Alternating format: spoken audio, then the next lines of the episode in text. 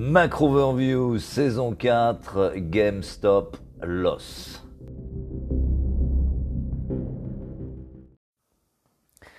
Une fois n'est pas coutume, les marchés en 5 mots ce matin, avec même une version alternative.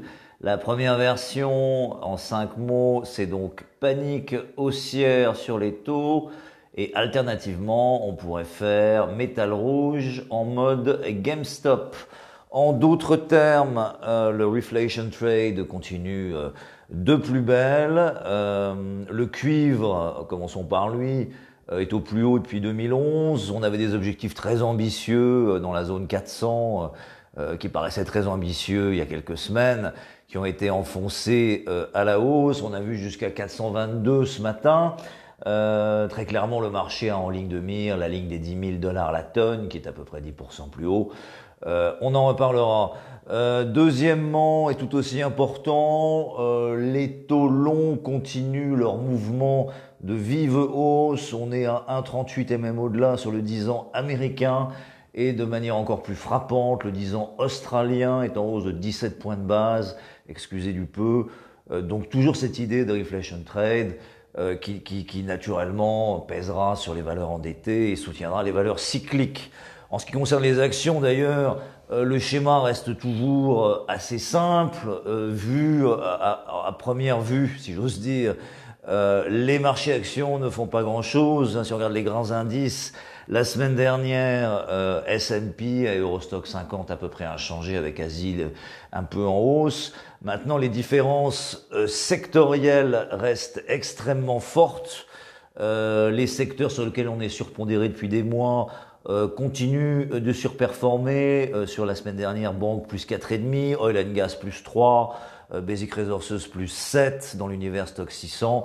Et les secteurs sur lesquels on est sous-pondéré, c'est-à-dire les secteurs défensifs, euh, ou, ou, ou surendetté, euh, sous-performe nettement, Utilities moins 2, Healthcare moins 3. Donc là encore, vision euh, un peu tronquée sur les actions, mais on ne changera pas une équipe qui gagne, euh, on restera surpondéré sur les cycliques euh, et les valeurs de reflation trade et sous-pondéré sur les valeurs growth et très endetté. Là encore, on ne change pas une équipe qui gagne. Les marchés en deux chiffres maintenant. 57.7, euh, c'était le PMI manufacturier de la zone euro euh, au mois de février, publié vendredi dernier. Euh, le chiffre comme ça ne dit pas grand-chose, à part qu'il était supérieur aux attentes, mais c'est surtout que finalement, on est proche de plus haut de 10 ans sur cet agrégat, ce qui, là encore, sur les actions, par-delà la valse hésitation de l'heure, montre que le ton restera constructif euh, il est évident qu'il y a une corrélation entre de tels agrégats et la dynamique action. Donc on part de là, la, volatilité de l'heure, on reste euh, constructif sur les actions. Euh, deuxième chiffre, 91.7. C'est ce qui est attendu aujourd'hui sur le chiffre du jour, euh, la composante expectations de l'IFO en Allemagne. Euh, donc un chiffre qui sortirait plus ou moins inchangé puisqu'on avait 91.1 le mois précédent. Ceci étant posé, si on regarde ce qui s'est passé sur l'indice ZOO la semaine dernière, il est sorti considérablement au-dessus des attentes. Euh, donc il est, me paraît tout à fait probable euh, que le l'IFO, même s'il est moins calé sur les marchés, sortira significativement au-dessus des attentes, probablement dans la zone 95 voire 100. Là encore, rappelons le ZOO Expectations était lui proche euh, de plus haut de 10 ans, donc on est toujours sur ces plus hauts de 10 ans, le cuivre, euh, les PMI, euh, les indicateurs de confiance, donc c'est toujours le même son de cloche. Les marchés en deux idées enfin, et on va bien sûr parler à ce stade du cuivre et des taux. en ce qui concerne le métal rouge, tout d'abord, euh, en prenant un peu plus de recul que l'ouverture ce matin. Le cuivre s'adjuge près de 15% depuis le début du mois, ce qui commence à être un petit peu outré, 7% euh, sur la semaine dernière. À cela, naturellement, il y a des causes fondamentales. On craint un déficit de production compte tenu des anticipations de relance au niveau mondial et des stimuli de différents ordres. Là encore, il faut regarder les choses d'une manière au fond plus technique. Euh, dans la mesure où on ne s'est même pas arrêté sur la barre des 400. Euh, les prochains points sont 427 et 465. 465 correspondrait à peu près à la barre des 10 000 euros la tonne, plus haut historique sur le métal rouge euh, et qui sera probablement vu maintenant à un moment donné dans la mesure où on est trop proche pour ne pas y aller.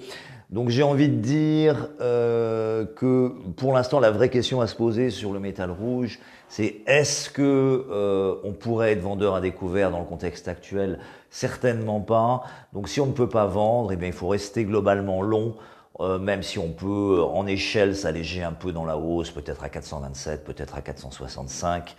Euh, voilà, mais globalement, euh, ça risque de continuer à monter encore dans la mesure où les fondamentaux sont là, sans parler de l'attitude des banques centrales implicitement. deuxième chose, et probablement encore plus importante, les taux longs. Euh, ça fait un certain nombre de semaines que j'insiste sur le fait que les courbes vont, vont continuer à se quantifier dans l'univers G7, euh, que ça implique donc une hausse des taux 10 ans euh, vers les 1,4350 euh, aux États-Unis. On est à 1,38, 1,39 ce matin, donc assez proche. Attention à ce niveau des 1,4350 qui pourrait provoquer euh, des réactions, et ce d'autant plus que les banques centrales vont probablement essayer de calmer un peu le jeu, de ne pas entretenir une forme de psychose, de hausse des taux qui pourrait peser sur les compartiments euh, les plus endettés euh, de l'économie en général et des marchés en particulier. Pour autant, le sens est là. les taux peuvent aller beaucoup plus haut et, et, aux États-Unis, en Asie ou en Europe, ça n'ira pas en ligne droite là encore mais on se rappellera euh, le bon vieux dicton uh, The trend is your friend, my friend. Stay tuned.